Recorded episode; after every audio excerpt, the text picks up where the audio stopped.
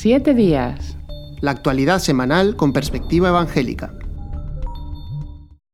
Hola amigos, les saluda Pedro Tarquis y le damos la bienvenida a este nuevo programa de siete días eh, en nuestro análisis de la actualidad para el que nos acompañan Daniel Ofcan, director de Protestante Digital. Muy bienvenido, Daniel. Hola Pedro, muchas gracias. A ti y Joel Lofkan, director de Evangelical Focus desde Valencia. Muy bienvenido también, Joel. Hola Pedro, aquí estamos con ganas de comentar la actualidad. Daniel desde Galicia, no, lo hemos dicho, pero y aquí un servidor desde Madrid. Así que estamos, vamos a avanzar en el primer tema, que es un tema que afecta directamente a España, un tema más muy pedido y, deseado por los evangélicos, que es una ley que trata el proxenetismo. ¿En qué consiste este, este proyecto de ley que, se va a votar o que se ha votado? Pues es una norma que, como, como bien dices, Pedro, eh, venía siendo pedida por diferentes colectivos, entre ellos el, colectivo protestante, el colectivo feminista también mayoritariamente ha eh, abogado por esa, eh, esa, modificación que de alguna manera prohíba el, proxenetismo en, en España. Es una norma que el Congreso se ha presentado este martes en el Congreso y, se ha votado eh, con una mayoría de la Cámara a favor de, la misma, de prohibir el, proxenetismo. Em, la propuesta la ha hecho el, Partido Socialista, que es el que es mayoritario socio de, gobierno actualmente, y eso pues de alguna manera también le ha dado bastante fuerza a lo que es eh, la, exposición y el, hecho de que vaya adelante ya que también en la votación han contado con el voto favorable de, su socio en el gobierno, Unidas Podemos, aunque eh, con algunos matices en este sentido, ya que no estaban de acuerdo tampoco en todo, en todo lo que es el proyecto tal como se está desarrollando. Y también el voto a favor del Partido Popular, que es lo que ha llamado un poco más la atención en este sentido, ya que no es muy habitual que, eh, socialistas y populares pues voten en la misma dirección aunque en este caso pues sí que lo han hecho en un tema que, que ya digo parecía difícil eh, hace unos años pensar que se pudiera llegar a una, a una determinación de este tipo y, ha sido en parte pues gracias a esa presión, eh, a ese trabajo que han estado haciendo desde hace ya bastante tiempo diferentes entidades, eh, no solo eh, trabajando, digamos, con, mujeres, sobre todo, que puedan estar siendo víctimas del proxenetismo, de la prostitución, sino también trabajando para, para que los políticos, para que los partidos políticos puedan entender y, de alguna manera pensar en cuáles son las alternativas legales que pueden ayudar a que esta situación cambie que de alguna manera eh, no solo se esté penalizando, que es lo que se, persigue con este, esta primera ley, digamos, contra el prosenetismo, que se persiga a aquellos que están haciendo negocio eh, a partir del, cuerpo y, las vidas, sobre todo de las mujeres, sino también eh, pues, que se les puedan dar alternativas para una vida diferente. Y, bueno, pues eso es un poco lo que hemos vivido en el Congreso, que eh, muchos eh, lo, consideran pues un avance en ese sentido histórico, ya que es eh, desde el año 95 pues no se tocaba nada que tuviera que ver con este aspecto en, el, en el Congreso y ahora pues se abre la puerta a que se regularice o al menos se, em, avance en ese, en ese camino abolicionista que desde distintos colectivos se está pidiendo. Aquí siempre, en las leyes hay siempre detrás un debate ideológico, ¿no? Porque aquí la gran confrontación es entender la prostitución como el, libre uso y el derecho de uso de la mujer de su propio cuerpo, que sería a favor de legalizar la prostitución, o el hecho de que la mujer está siendo esclavizada o tratada eh, a través del prosenetismo, ¿no? Con, que es lo que defiende la ley sueca y lo que de hecho han defendido la mayoría de entidades evangélicas que han se han posicionado y que trabajan en, este área.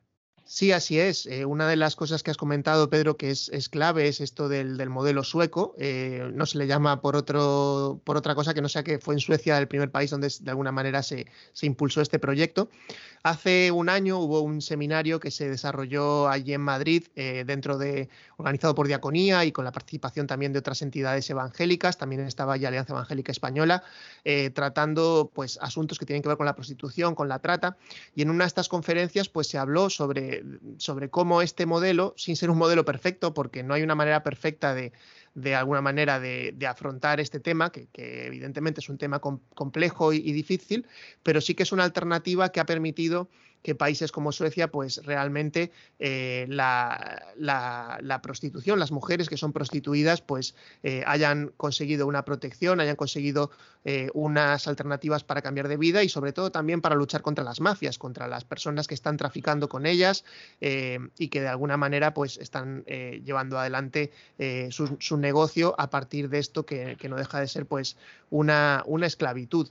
Y esto es un poco lo que también llamaba la atención en el debate en el Congreso, como los partidos que, se han posicionado en contra de esta, de esta ley, pues lo han hecho desde diferentes posturas, pero sí que hubo por lo menos un par de ellos que hicieron referencia a esa supuesta eh, libertad de, las mujeres para poder decidir como quieran eh, con, lo que quieran hacer con sus cuerpos, ¿no? Y hicieron una defensa realmente de, la, de la prostitución como algo que habría que legalizar.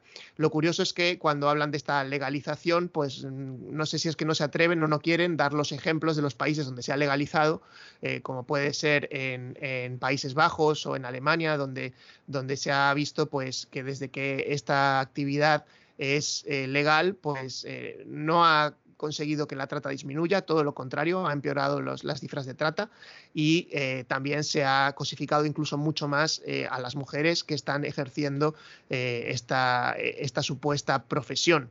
Eh, porque realmente se pueden ver eh, incluso mucho más expuestas y no más protegidas. Entonces, eh, es un poco un debate, evidentemente, que no es fácil, es un debate que, va a llevar también tiempo y va, a, traer va, a traer discusión seguramente en el mismo Congreso a, la hora de, dar el, cuerpo definitivo a lo que va a ser la, norma. también se habló algo interesante en el Congreso, fue sobre la ley contra la trata, que es una ley que eh, todavía no ha sido presentada en el Congreso, pero que está dentro del programa y que mm, próximamente el Ministerio de Igualdad probablemente será el que la, el que la llevará adelante. Entonces, eh, no es que sea la única norma que va a haber en, relación al tema de la prostitución o la trata, sino que digamos que esta, esta norma es importante porque de alguna manera pone un fundamento dentro del Código Penal a partir del cual se, quiere construir pues todo un corpus en el que también va a haber una ley integral de trata, en el que también puede haber modificaciones en la ley de extranjería y otros asuntos que también pues tienen relación con, todo lo que tiene que ver este, este tema de la prostitución, de las mujeres y de, y de esta situación que, que evidentemente evidentemente pues eh, mm, no estaba siendo atajada de ninguna manera por parte de, eh, por parte de, los, de, las autoridades. Eh, llama la atención que desde que gobierna el PSOE en esta última legislatura es la primera vez que PP vota a favor de una propuesta del PSOE. Yo creo que esto sería deseable que ocurriera más, más a menudo y a la vez a la bien de que este proyecto y esta ley es algo con una base sólida ¿no? para ir adelante.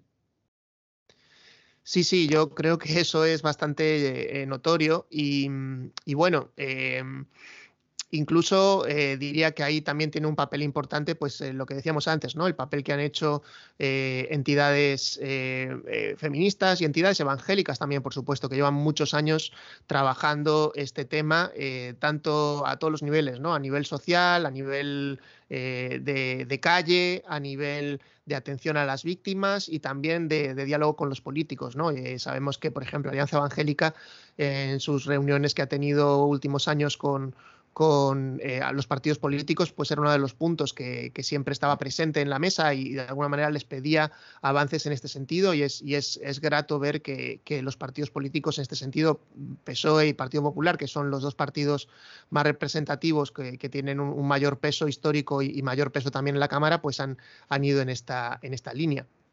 Hay que decir que también de los partidos, los, los, el, tercer y el cuarto partido, pues también, también ha estado a favor, digamos, no, a favor en todo, pero sí que Vox de alguna manera se ha pronunciado también favorable, aunque para ellos eh, pues dijeron que la norma era un poco blanda con los, eh, con los criminales y por otra parte que no se desarrollaba lo que se pretende desarrollar después en la, en la ley de trata. Y Unidas Podemos eh, que ha tenido más dudas, porque dentro de Unidas Podemos, digamos que hay, hay, muchas, hay muchas tendencias y, también hay una tendencia que, es, eh, pues, eh, que considera que la regularización de la prostitución sería el camino, pero, pero bueno, al menos en este primer paso, pues sí que han estado eh, del, lado de lo que se ha planteado y han, han votado también a, favor. Así que eh, hay que decir que una gran mayoría, por lo tanto, del Congreso se ha, manifestado a favor y ahora vamos a ver cómo también eso se refleja finalmente en, lo que es el desarrollo de la norma definitivamente y, hacia dónde puede ir también lo que es una futura ley de trata y cómo todo va encajando también para, de alguna manera, no solo es una cuestión de castigar a, a los que están negociando y traficando con las mujeres, sino también pues eh, plantear las alternativas y plantear eh, qué se puede hacer para mejorar realmente la, vida de, tantas mujeres que lamentablemente pues eh, muchas de ellas, muchísimas de ellas, un porcentaje altísimo, están ejerciendo la prostitución en, en semiesclavitud por obligación o por, o por tener que pagar alguna deuda o porque lamentablemente a veces no, no, han encontrado otra oportunidad en, en la vida, pero, pero realmente no es el camino que ninguna de ellas hubiera escogido si hubiera tenido oportunidad de, poder tomar otro camino. Muy bien, perfectamente resumido. Pasamos entonces ya con la alegría de esta primera eh, toma de contacto con, la noticia de la ley contra el proxenetismo al segundo tema que tiene que ver con un mundo que nos es, aparentemente lejano, que es el cristianismo en África. Eh, somos los europeos y el mundo eh, occidental muy ombliguista, ¿no? Parece que somos todo el cristianismo, todo, todo lo que ocurre gira alrededor nuestro y sin embargo África es una pujante potencia en sentido espiritual en la fe cristiana. Y ahí se ha acercado Evangelical Focus y seguro que va a ser muy interesante todo lo que nos digas. Joel, adelante. Sí, es, es, interesante esto que comentas, ¿no? Europa, como mirarnos a nosotros y creernos el centro del cristianismo. La verdad es que desde hace ya unas décadas que el corazón del cristianismo ya no está en Europa, ni siquiera tampoco en Estados Unidos o el norte de, América, sino que se ha desplazado al sur, ¿no? lo que los misiólogos llaman el sur global, que sería Latinoamérica, Asia y también África. En África ahora mismo hay 700 millones de cristianos, que es la, cifra del total de, europeos. O sea, en Europa hay 700 y pico ciudadanos pues solo en África hay la misma cantidad de cristianos. Eh, las cifras se han multiplicado por, por más de seis en los últimos 50 eh, años y en 1970 había 100 millones de cristianos, en la actualidad 2020 hay 700 millones. Y hemos hablado entonces, eh, para conocer un poco más sobre esta realidad, con un, con un experto, con un africano, un misiólogo, un pastor que está en Londres, que se llama Israel Olofinyana. Eh, él eh, trabaja en un proyecto muy interesante que, es lo, que lo que hace es en el Reino Unido unir a todas las iglesias cristianas con un trasfondo que sea étnicamente de una minoría étnica de otra parte del mundo. Él trabaja, él como africano trabaja con, con coreanos, con latinos, con gente de, de Asia mm. y lo que busca es unir a todos en la misión en Europa, en el Reino Unido en este caso, ¿no? él nos hablaba de las diferencias que hay, ¿no? Eh, con, con, Europa y él decía que que la religión está profundamente integrada en la vida, en la cosmovisión del, africano. los, africanos no, separan la, espiritualidad como un compartimento de su vida, una parte pequeña desconectada del resto de su vida, sino que él dice que el africano cuando se sube al transporte público ora, cuando se baja al transporte público ora, cuando entra al trabajo ora, cuando sale. Y él hablaba como esta, como esta forma de ver la, fe que, que forma parte de toda la vida y que contrasta mucho con, nuestra forma europea de ver la fe, que está muy marcada por la ilustración y el racionalismo que vino después, ¿no? que fue quitar a Dios del centro, eh, implantar la razón como sustitución de, Dios y que por tanto eso él, explica cómo eso ha llevado en Europa a que no nos damos cuenta, pero que hemos convertido la, religión o la fe en, algo privado eh, e individual, mientras que en África es algo público, y comunitario. Y es interesante porque cuando le preguntaba sobre el tema de la, de la libertad eh, religiosa en África, ¿no? Escuchamos mucho y hemos publicado mucho en Protestante Evangelical eh, sobre la persecución en África, en Nigeria, ¿no? Como hay ataques constantes a cristianos en el norte, en Kenia, en otros eh, lugares donde hay atentados. Y, y él hablaba que, que, nos cuesta desde el punto de vista europeo entender un elemento clave que es la comunidad. Es decir, cuando, cuando hay una persona en África que se convierte, eso no solo afecta a esa pequeña área de la vida que diríamos Europa, que es mi fe, sino que afecta a toda su vida. Y el, salir de una comunidad islámica, por ejemplo, o salir desde una comunidad eh, de una, eh, que tiene una religión eh, tradicional africana, ¿no? que, hay, muchas según la, región de África, eso conlleva un, romper los lazos comunitarios que lleva después también a veces pues a, venganzas o, a, vergüenza a la familia o, eh, lleva a que ese cristiano se encuentra muchas veces aislado en la comunidad y tiene que encontrar una nueva comunidad en la que integrarse y la importancia de que los cristianos acojan no solo al convertido, sino a, toda esa persona, ¿no? la integren en, una iglesia, en una, nueva comunidad. Em, él hablaba también en cuanto a África, em, este crecimiento explosivo, ¿no? Ha sido por una pentecostalización del continente. Y él lo que eh, interesantemente explicaba el ejemplo, dice, cuando alguien de fuera de África llega a África, un cristiano, ¿no? De, Europa, y llega a, por decir, pues a, Kenia y quiere ir a una iglesia, sea una bautista o sea una católica o sea una protestante más histórica, eh, siempre va a, darse, va a salir diciendo como me ha parecido como un culto pentecostal. O sea, ha habido un, cambio, una evolución en el que incluso las, eh, eh, las, las, denominaciones más tradicionales, incluso el catolicismo, se ha pentecostalizado, incluyendo elementos como, por ejemplo, pues, la forma de, la alabanza ¿no? musical. Eh, la duración de los cultos, las vigilias de oración por la noche, em, toda una serie de, elementos, incluso teológicos, el hablar en lenguas. Él dice que en, África, en muchas iglesias bautistas, pues se habla en lenguas con naturalidad, algo que, en Europa no lo veríamos en una iglesia bautista, ni anglicana, ni mucho menos católica. ¿no? Y llega el punto de decir que incluso el Islam se ha pentecostalizado, incluso el Islam está copiando elementos del pentecostalismo al ver la, expansión que tiene este movimiento allí. Y hemos hablado también... pregunta en esto que estás hablando, y no puede ser porque, eh, vamos, me consta que hay gente que lo interpreta así, que este, este crecimiento es más superficial, de formas algo exótico, pero que no hay un arraigo profundo en la persona, un cambio en el corazón, ¿no? Como proclama el Evangelio, que por otro lado contrasta con que, como has dicho, el que abraza la fe cristiana se enfrenta a la persecución, incluso a la muerte. Entonces, ¿cómo analiza este experto esa fe? ¿Hasta qué punto hay una fe profunda, arraigada ¿no? en, la persona, en la conversión? Sí, sí, en, la, entrevista hablábamos un poco de, la otra cara de la moneda, ¿no? Eh, cuando hay un crecimiento explosivo de, ciertas tendencias eh, cristianas, eh, si eso es em, un, cambio profundo o no. Y él hablaba de que había que ir con cuidado de, no generalizar, ¿no? de que muchas veces en los medios, sobre todo, vemos pues ciertos aspectos negativos, ¿no? que podemos ver, por ejemplo, en mega iglesias los que hay abuso de poder o donde hay cercanía de los líderes eclesiásticos con los políticos y ahí se dan reacciones raras. y después también el tema del Evangelio y la prosperidad. Por ejemplo, el Evangelio la prosperidad, él hacía mucho énfasis, decía que desde Europa a veces hablamos de, como de un bloque, ¿no? Eso es el Evangelio de prosperidad, pero él dice que hay muchos evangelios o, grados de, Evangelio de prosperidad y que mientras el más popular es el que él dice que es como la, Edad Media, ¿no? El tema de, comprar la voluntad de Dios, ¿no? Eh, con, como quien tiene, eh, bueno, lo, que denunciaba Lutero, ¿no? En, Europa, pues lo mismo, ¿no? De yo, yo pago y a cambio recibo bendiciones de Dios o la salvación o lo que sea, pero eso es lo más conocido, pero que hay otros, otros enfoques eh, que hablan de, que, de entender que Dios bendice y prospera para que tú seas un canal de, bendición para tu comunidad, en lo económico, por ejemplo, o, en, incluso en lo climático, él hablaba de la justicia climática, de, ayudar a, a, los granjeros de tu región o, a llevar agua, pozos de agua a tu, a tu población gracias a, que Dios te está bendiciendo y tú canalizas eso hacia tu, la gente en tu entorno. ¿no? Entonces hablaba de que no, no hablemos de de cristianismo africano, sino de cristianismos africanos, y no teología africana, sino teologías africanas. ¿no?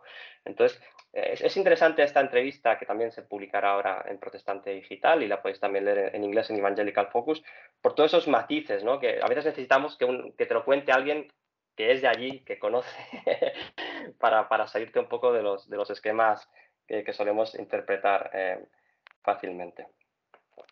Em, y después él nos hablaba de Europa, decía, yo le preguntaba, ¿no? Eh, efectivamente, si hay 700 millones de, cristianos africanos en el mundo, muchos de ellos, miles, decenas de miles, viven en Europa.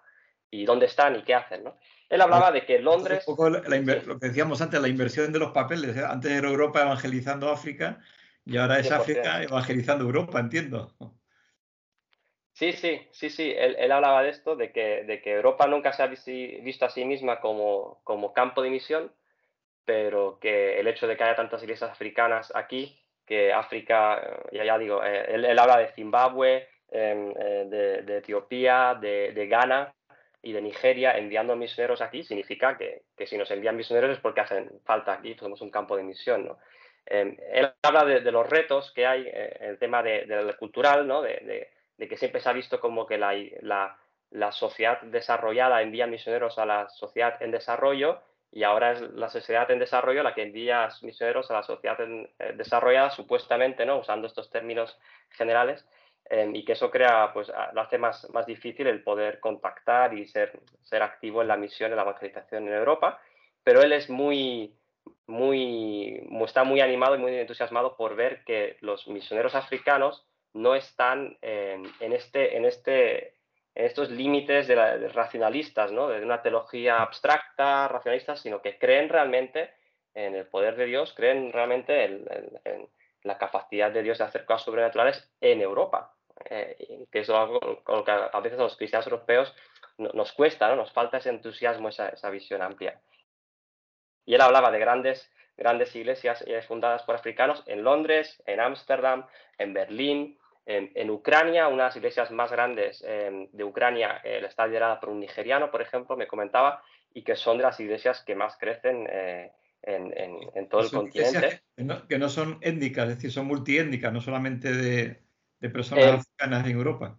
Claro, él ahí también hablaba de que, igual que, como decíamos antes, también en Europa las iglesias africanas son de diferentes tipos. Hay iglesias fundadas por africanos que forman parte de denominaciones tradicionales europeas, como los bautistas, los metodistas, los anglicanos.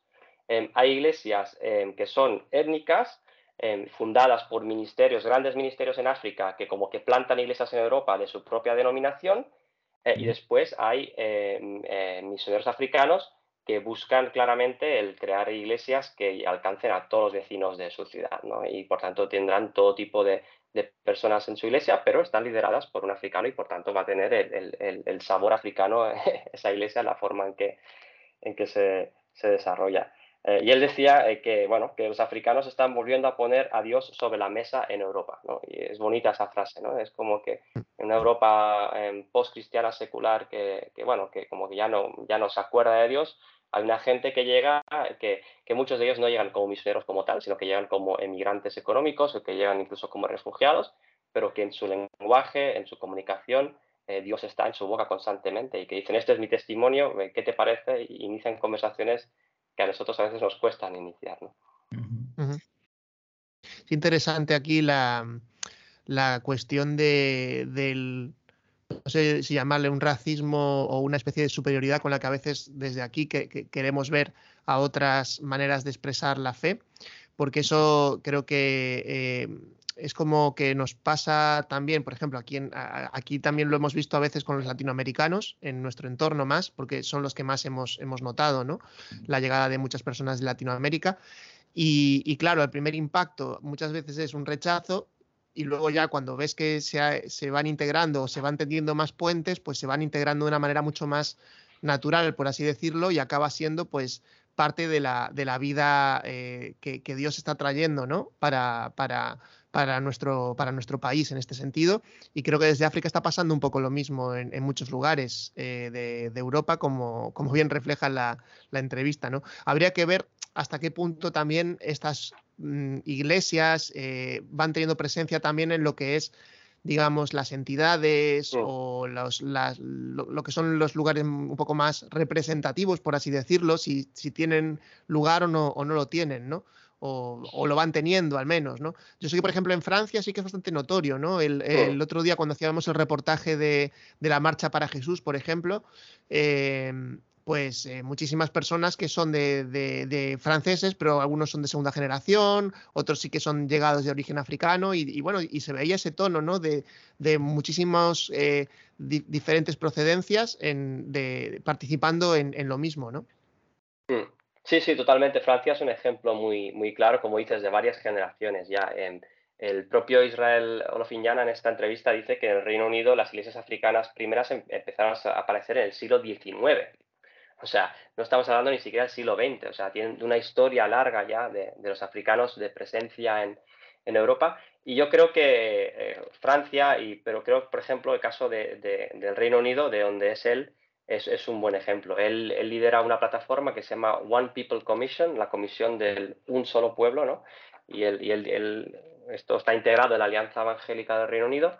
y por tanto es la, forma en la que las, diferentes iglesias de, que no están lideradas por nativos, por decirlo así, de Inglaterra, se integran y trabajan juntos y se unen a plataformas nacionales para, para llevar el Evangelio. Y él dice que, que allí en, su país son de, mucho ánimo, son, son muchas veces los que ponen eh, encima de la mesa los proyectos, el entusiasmo y, la gente. A veces necesitas ¿no? voluntarios o gente que realmente haga que las cosas funcionen y son iglesias que, mueven, mueven a mucha gente.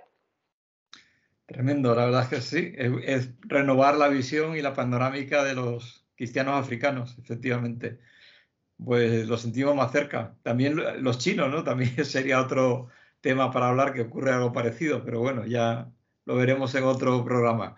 Pues muchísimas gracias, Daniel Ofkan, Joel Foster y también a ustedes que nos han acompañado hasta aquí. Esperamos haberle ayudado a ver cosas diferentes y analizar la sociedad para que ustedes tengan su propia opinión. Se despide también Pedro Tarquis y le deseamos lo mejor, que Dios les bendiga.